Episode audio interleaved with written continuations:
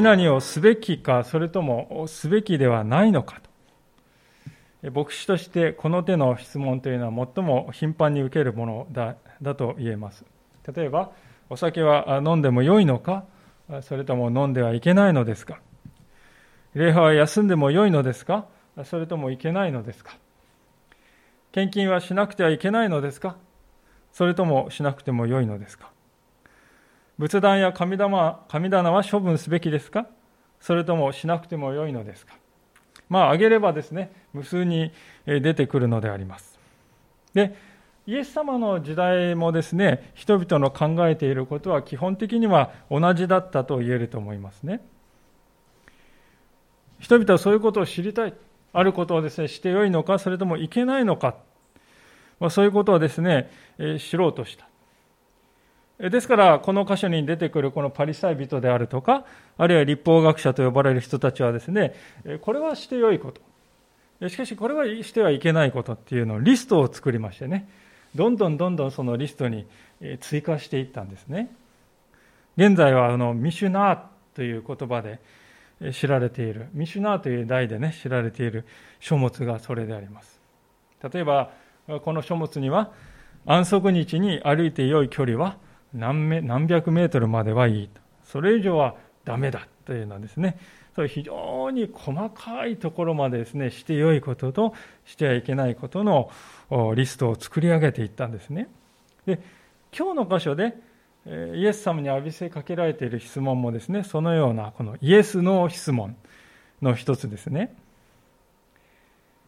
しかしこれは非常に政治的かつ宗教的で、しかも繊細な部分を含む、そういう質問でした。ある意味でこれは究極の質問と言っても良いような、そういう質問だったわけです。イエス様はこの質問に対してですね、あなた方は目先の問題に対してイエスかノーかで答えを出すようなそういう信仰のあり方をやめるようにしなさいとイエス様は導いていかれるんですね。もっと大きな視点を持ちなさい。すべてをすべ収めておられる神様がおられるんだ。その神様にいかにして自分は従っていくべきか、その視点から出発して物事を考えるようにしなさいとお答えになるわけですね。イエス様は聖書の教えがですね、学校の校則の強化版のようになることをですね、断固として拒まれたんですね。私たちも中学、高校の時は生徒手帳があって何かしてはいけないこととね、がずらずらずらずら書いてありましたね。髪の毛の色であるとか、スカートの長さであるとか。イエス様はですね、聖書をそういうような高速のね、もっとすごい分厚いもののように扱うということを、イエス様は断固として拒んでおられるということですね。でそれはどのようにしてじゃあ語られていったのかということを今日ご一緒に聖書から教えられていきたいと思っているわけです。さて今日の場所はです箇所はですね、えー、杉越の祭りの期間中にエルサレムの神殿で起こった、まあ、ユダヤ人の指導者層とのですね一連の論争の中の一幕なんですね。で論争って言ってもですね実際には彼らがイエス様を何とかしてですねこう排除してやろう、葬り去ろうとね、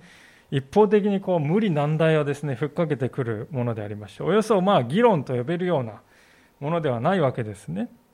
で、今回もですね、皇帝カエサルに税金を納めることは妥当か妥当でないかというね、まあ、そういう非常に繊細な問題を取り上げてきた彼らであります。もう一度、初めのところから読んでみたいと思うんですけれども、13節です。さて彼らはイエスの言葉尻を捉えようとしてパリサイ人とヘロデ島の者を数人イエスのところに使わした。おなじみのパリサイ人が数人ですねやってきますよね。で他にヘロデ島の者が数人いたわけです。ヘロデ島っていうのはですね、えー、まあ、当時ガリラヤ地方を治めていたこのヘロデ王朝をですね支持しているグループでしたね。でヘロデ王朝の初代っていうのは誰かっていうとあのイエス様がお生まれになった時にイエス様を殺そうとしたですねヘロデ大王という人がいますね。でこの人はもともとユダヤ人じゃなかったわけです。純粋なユダヤ人ではなかったんですね。イドマヤ人。まあ、エドエドマヤ人ってエドムですからあの、え、エサウのことなんですけどもねエサウの子孫なんですけども、まあ、そのエドマヤ人とユダヤ人の根血だったんですねこのヘロデ大王という人は。ですから本来は根血の人がユダヤのですね正当な王っていうのは名乗る権威っていうのはですね根拠っていうのはなかったんですね。で彼はどこそこでどうしたかっていうとローマ帝国にすり寄っていったんですね。でローマからお前をユダヤの王に認めてやるぞと。そう認めてもらうことでなんとか権威を保とうとしたんですね。でヘロデ島というですねグループはこのヘロデ王朝を熱烈に支持しますよというねそういう政治的なグループなんです。で先ほど申しましたようにヘロデ王朝っていうのはですねローマ帝国の後ろ盾によって、ね、それなかったらこう成立しない。ですからヘロデ王朝っていうのは新ローマですよね。ローマ帝国っていうねですからヘロデ島の人たちも当然新ローマですよねローマ支持そういう人たちなんでありますでそれがまずヘロデ島ですけれども一方ですね、このパリサイ人という人たちはどういう人かというと、まあ、立法を厳格に守ろう。それによってね、ユダヤ人としての救いをね、保とうと。そして、あわよくば、再び、あのダビデ時代のような栄光ある祖国を取り戻したいとね、そういうふうにこう熱心に願っている。とても熱心な人たちでしたね。まあ、パリサイ人っていうとすごくこう悪いイメージでこう語られるんですけど真面目な人たちですよ。なんとかしてねこの国に、えー、イスラエルに神様のね栄光が再び表されていくようにと願って一生懸命ね神様の立法を守ろうと考えてはいるでも真面目な人なんですね。でそういうふうに神様の栄光をですねこの国に取り戻そうと考えているわけですが外国はですねできるだけこう来ないでほしい。外国の影響は排除すべきだと考えているわけです。もうお分かりだと思うんですけど、ですからね、パリサイ人は、ヘロデ島とはこう水と油のようにね、相入れないはずのグループなんですよ。ヘロデとはローマ、そしてパリサイ人はですね、ローマを排除した方がいい。まあ、ところがこの両者がですね、でもあのイエスという男はね、危険だから何としても排除すべきだ。そうだ。ということでこう手を組んで向かってくるわけですね。まあ、敵の敵は味方だということなんでしょうか。言葉尻を捉えようとしてきたって書いてあるんですけど、原文では言葉で捕まえてやろうとしてとそういう意味の言葉なんですね。動物に罠を仕掛けてですね、動物を捕まえてやろうとそういう時に使う言葉がイエス様に対して使われているんですね。鋭い敵意が感じられますね。でそんな彼の姿を見ているとですね、えー、ローマを支持しているグループと支持していない反対しているグループがですね手を組んでいる。まあ人間の心っていうのはね真実で一貫しているということよりもご都合主義ということに簡単に傾いてしまうんだなと、そのことを物語るような、そんな光景ではないかと思うんですね。で、そんな彼らがイエス様に投げかけたのはどのような質問であったかというと、それが14節であります。その人たちはやってきてイエスに言った。先生、私たちはあなたが真実な方で、誰にも遠慮しない方だと知っております。人の顔色を見ず、真理に基づいて神の道を教えておられるからです。ところで、カイザラにカイサラに税金を納めることは立法にかなっているでしょうか、いないでしょうか、納めるべきでしょうか、納めるべきでないでしょうか？前半で彼らがですね言っていることは本当のことですよね。確かにイエス様はそういうお方だとこう、そういうふうに知られておりました。けれども、この彼らの言葉には巧妙なこの誘導がね、あるということに皆さんお気づきでしょうか？イエス様、あなたはね、人間にこびるお方じゃないですよね。あなたは神様のことだけを考えているお方ですよね。そのあなたなんですから、まさか人の目を気にしてね、神様をないがしろにするなんてことはあるはずがありませんよね。とこう、彼らはおだてているわけであります。まあ言葉を変えて言うと、これはこういうことですね。あなたは人々から預言者だとかメシアだとか呼ばれて、神様を第一にしている人だと言われているあなたがまさかね、カエサラに税金を納めなさいなんて言うはずがないですよねとそういうふうに言っているわけですよ。実質的には。神様をですね第一に求めているあなたはイエスねあなたなんですから納めなくてよいよって言うべきですよねという方向にですね誘導しているわけであります。でイエス様はねローマに税金を納めなくていいよなんて言っちゃったらですねたちまちですね、ローマ帝国の人呼んできた、あの男はローマに反乱を企ててますよ。訴えて、そして罪を着せるつもりだったということです。ですから、皮肉ですよね。パリサイ人ってローマの支配っていうのを嫌ってるんですよ。嫌っているのに、ローマに逆らったと言ってイエス様を亡き者にしようと考えている。一方のヘロデ島っていうのはローマを支持しているのにイエス様にそのローマを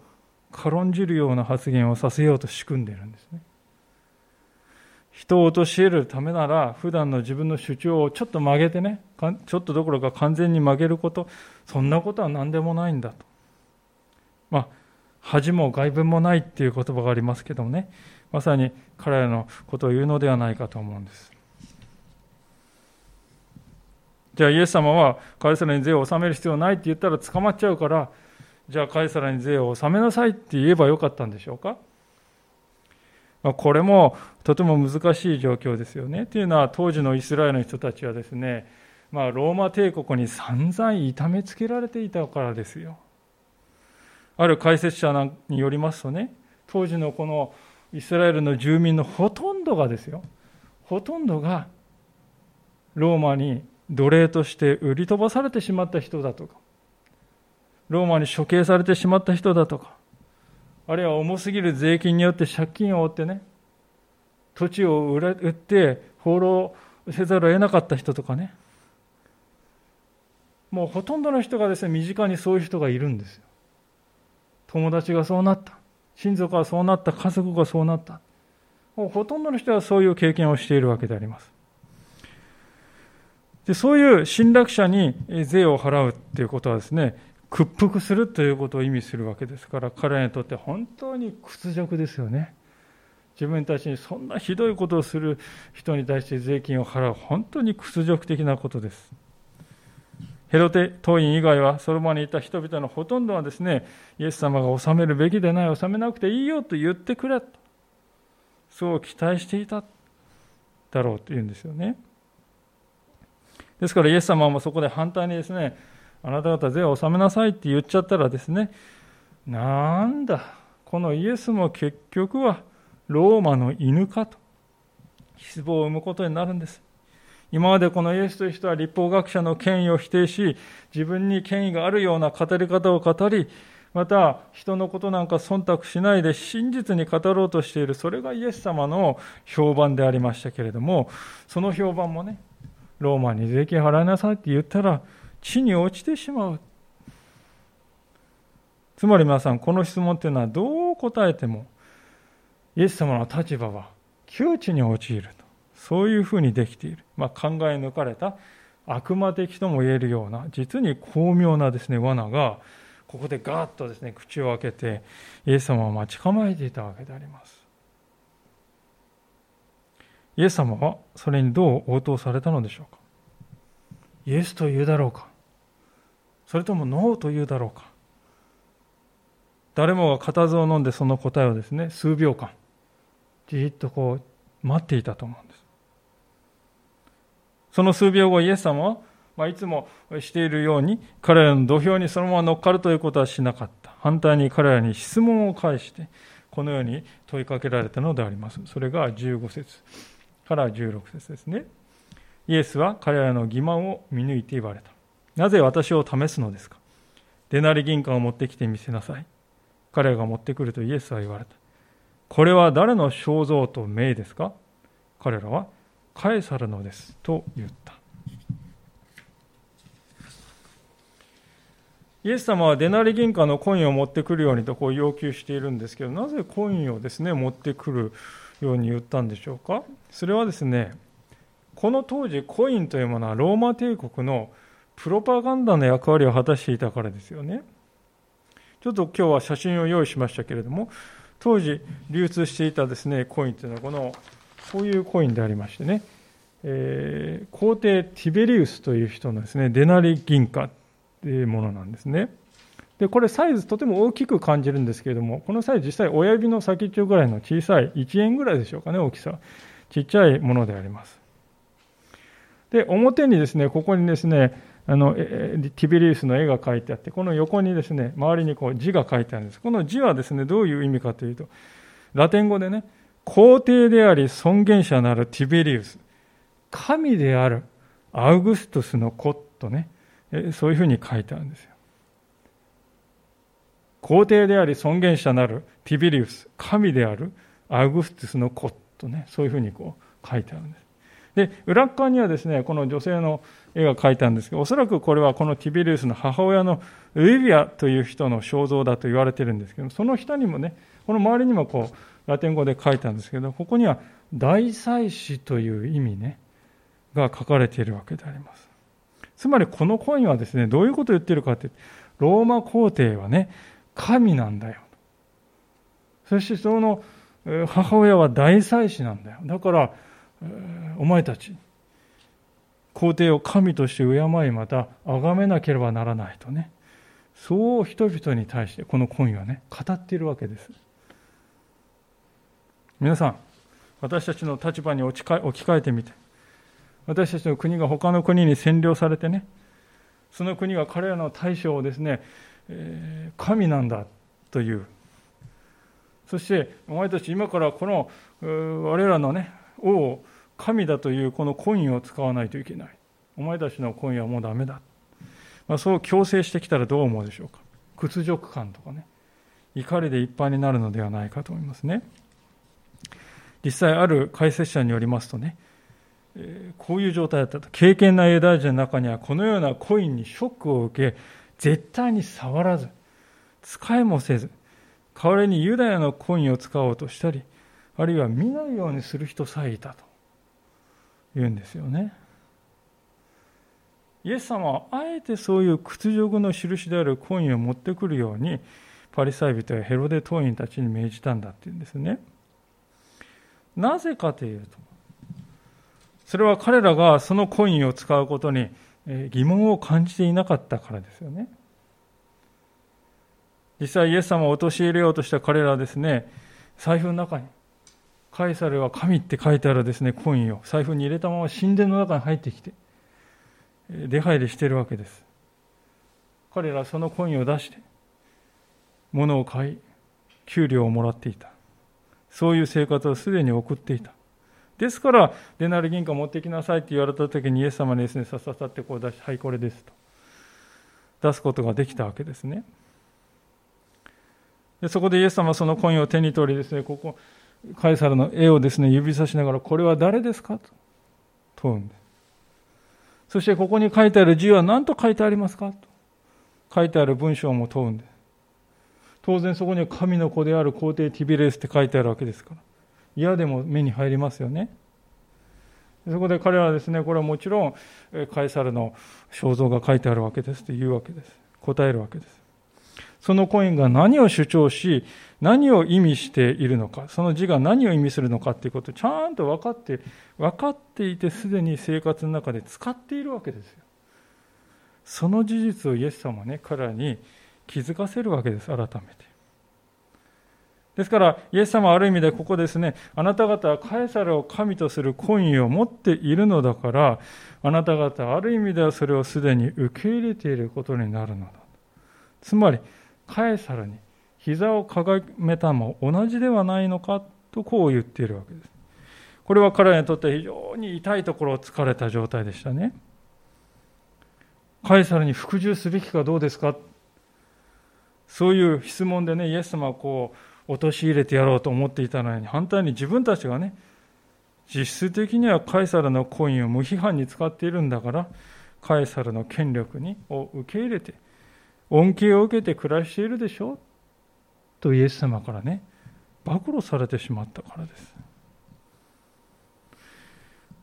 まあ、そこでイエス様はですね、その後に時代を超えて繰り返し繰り返し語られることになる決定的なあの言葉を彼らに言われるわけ。それが今日の最後の17節のところでありますけれどもね、こういう言葉です。するとイエスは言われた。カエサルのものはカエサルに。神のものは神に返しなさい。彼らはイエスの言葉に驚嘆した。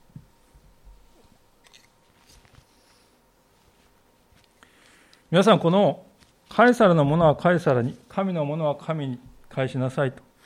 これは一体何を語っていると思われるでしょうか？よくありがちなですね、誤解からまず見ていきたいと思うんですけれどもね、それはこのイエス様の言葉がですね、カエサルの領域と神の領域と2つの別々の領域があるから、それをしっかり区別して扱いなさいよとイエス様は言っていると、そう考えることが、そういう誤解であります。カイサの領域と神の領域、別々の領域がある。これは明らかに誤った理解であります。イエス様はここでそういう区別があるよということを語っているわけではないのです。そもそも聖書は何を教えている、最初から何を教えているかというと、皆さん聖書の一番最初の最初に何と何と書いてあるかよくご存知だと思いますね。はじめに神が天と地を創造したと書いてあるわけです。この世界の全ては神様の作品であって神様のものなんだよと聖書は言うんですよ最初から。皆さんも学校で何か粘土細工でね作ってくるとそれは皆さんのものですよ。お父さんお母さんや友達のものではなく皆さんのもの。作る想像するっていうことはそういうことです。ですからこの世界は全て神様の作品であって神のものだ。ですからカエサルというのはその神のもののごく一部を一時的に任されているに過ぎない存在なんだと。まあ、円で言うならば大きいですね。神様のものっていう大きい円の中のちょこっと小さい部分を小さい円これがカエサルのもの。神のものの中にある小さいものがカエサルのものだと。神のものが圧倒的に大きくてその中にカエサルのものを含んでいるんですね。圧倒的に含んでいる。ですからイエス様はねこの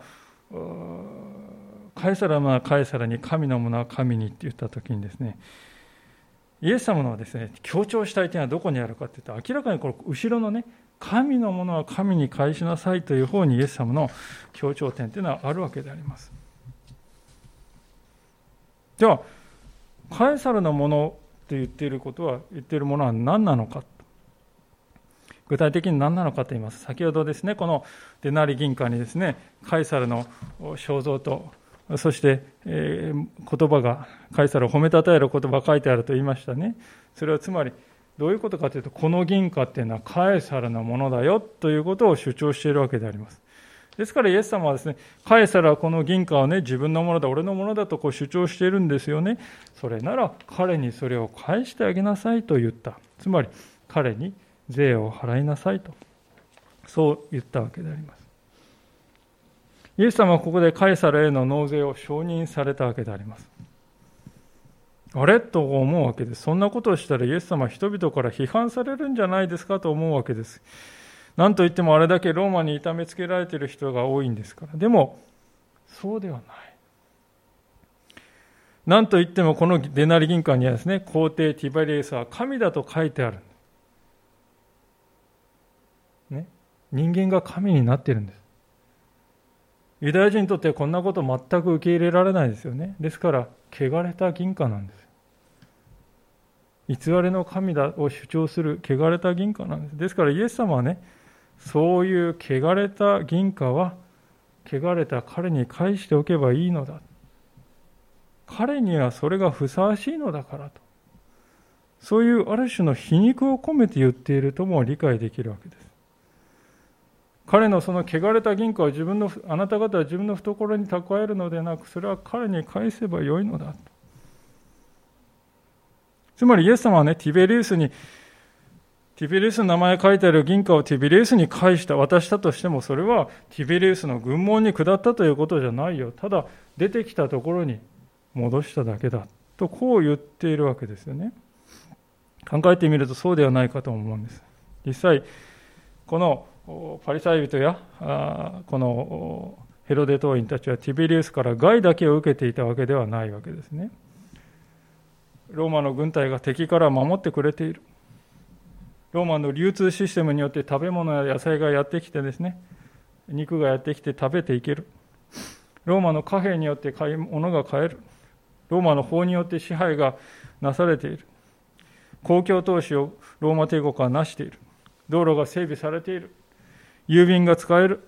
水道が引かれて水が出てくる。まあ、そういうローマ帝国のシステムの恩恵を受けて生きていた。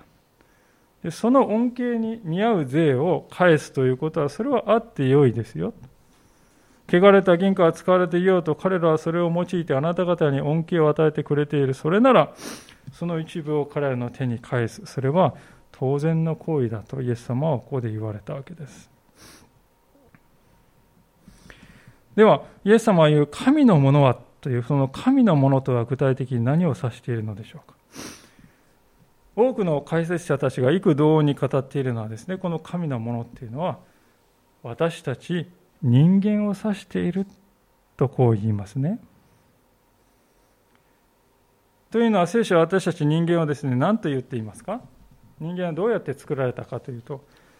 神の形に作られたと創世記は語ってますよね。神の形っていうのはですね、目が2つ、鼻が1つ、口が1つとそういう形じゃなくて、神のイメージ、つまり神の像が現れた存在として作られているということですよね。もう関係性がお分かりでしょうか？カエサルはコインに自分の像を書き書いたわけですよ。それでコインは彼のものになったわけです。一方、神様はね、私たち人間にご自分の像を刻まれたんです。神のイメージに私たちは作られた。ですから私たち人間は神様のものなんですね。つまりこの箇所でイエス様は何を言いたかったかというと、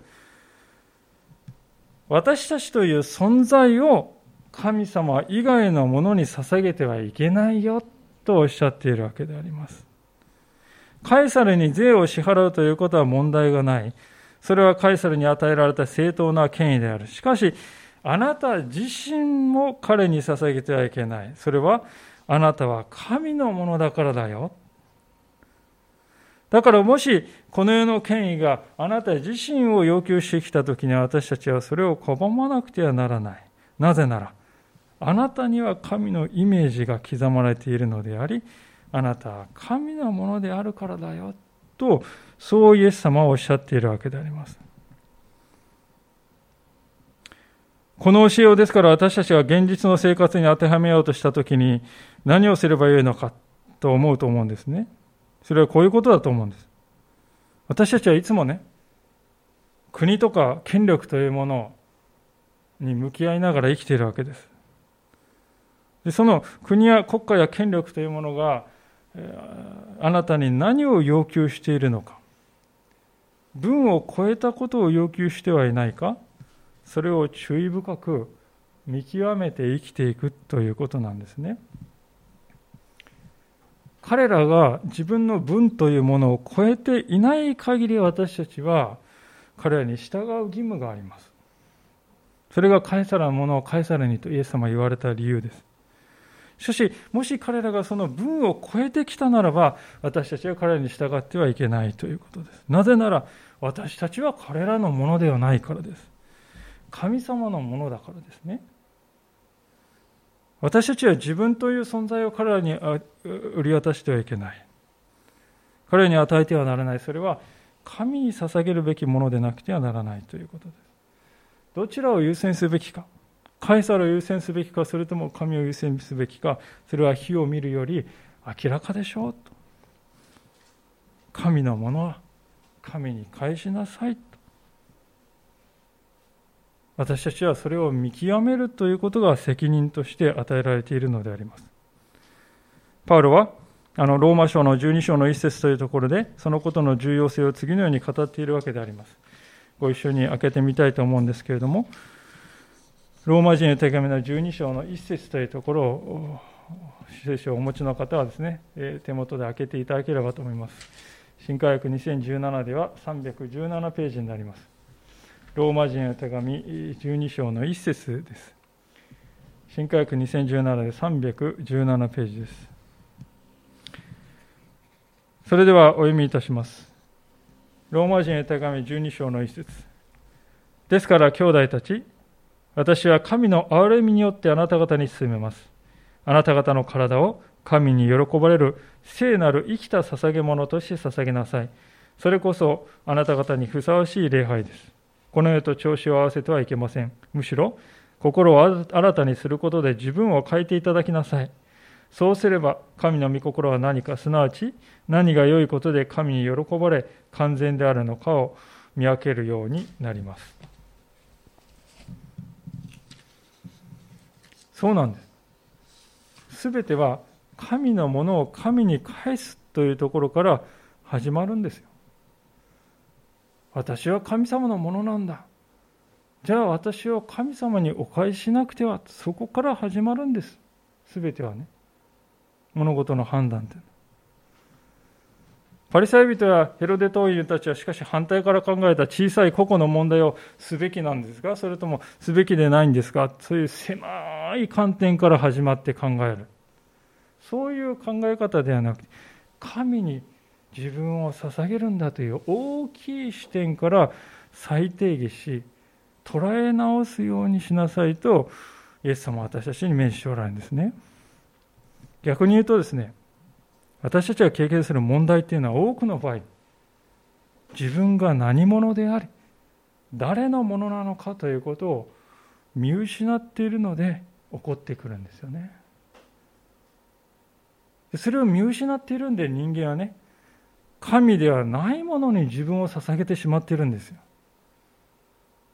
例えば多くの人がですね、権力であるとか、権力の虜になったり、お金の虜になってそこに身を捧げたり、あるいはアルコールやドラッグ、あるいは性的な関係や、あるいは物に対する依存ということに自分の身を捧げて、その虜になっている人が少なくないですね。現代ではまたですね、Facebook とか Twitter で何か書くと、いいねがですね、50個、100個集まった。自分はそれで人々から受け入れられている人間だ。そういうことでですね、いいねの数の虜になってしまっている人も多いと、特に若い世代には多いと言いますね。ですから皆さん、文字通りこの世の中のあらゆるものが、私たちという存在そのものを奪い取ろうとしてですね、手ぐせ根を引いて待ち構えているということです。そこで私たちにイエス様の声は響くんですね。カエサルのものは、カエサルに返しなさいとイエス様は言うんです。カエサルはあなた自身を得ることはできない。あなたもカエサルになることはできない。あなたはあなたなんだ。そしてあなたは私のものだ。だからあなたの周りにあるカエサルのものは彼に返しなさい。そしてあなたは私に従いなさい。とそうイエス様は言われるんですね。皆さん、ですから今日私は問いかけたいと思うんです。あなたのカエサルは何でしょうか？それが何であるあなたという存在を虜にしようと目論んでいるのなら私たちはそこから縁を切らなくてはならないでしょう。なぜならあなたは神様のものだからです。神の形に作られた私たちです。神のイメージ神の像を映し出している唯一無二の存在が私たちです。そのあなたたその私たちを大量生産されたコインのように扱い自分を神と主張するこの世のカエサルに身を委ねてはならないとイエス様は言われるわけですね。そういうわけでここまでイエス様の言葉と彼らとのやり取りを見てきたわけですけれども今日は最後にもう一度全体を振り返って得られた4つの教訓を確認してメッセージを閉じていきたいと思うんですね。まず第一の教訓はですね、この話は政治的な権威と宗教的な権威を分けて考えなさいよという、そういう分ける話をしているんではないということなんです。カイサルは政治担当、神様は宗教担当、そういうふうなですね、えー、理解っていうのはここにはどこにもありません。イエス様はね、カエサルと神様をこう一対一の対にして考えていないですよね。世界の主はただお一人の神様で、二人いるわけではない。そう、神様、イエス様はおっしゃっているということです。2番目のことはですね、神様に従っていれば、この世のことはどうでもよいとそう考えてはいけないということですね。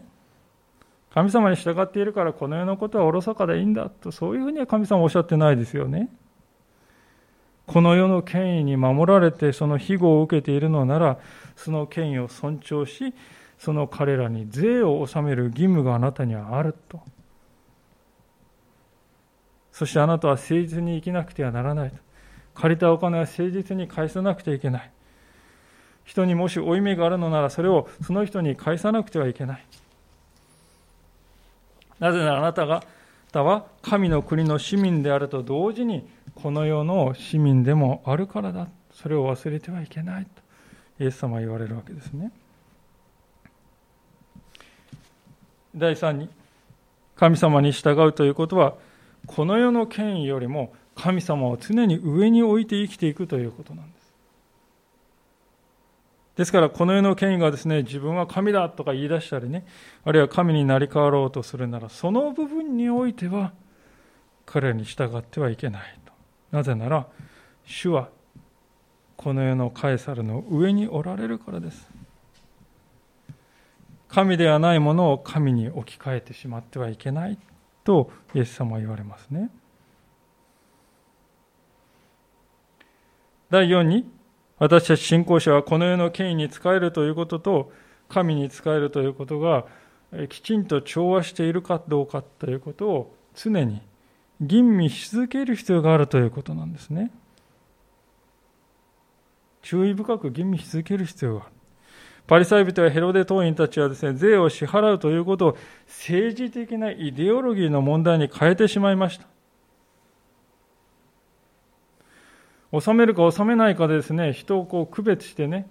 レッテルを貼るような問題に変えてしまった。その結果どうなかったかというと、信仰者であれば第一に考えるべきこと、つまりいかにして神様を第一にするか。自分の全てを神様にお捧げしているか、いくかという、そういう課題はもう後ろにね、売っちゃってしまって、どうでもいいことと。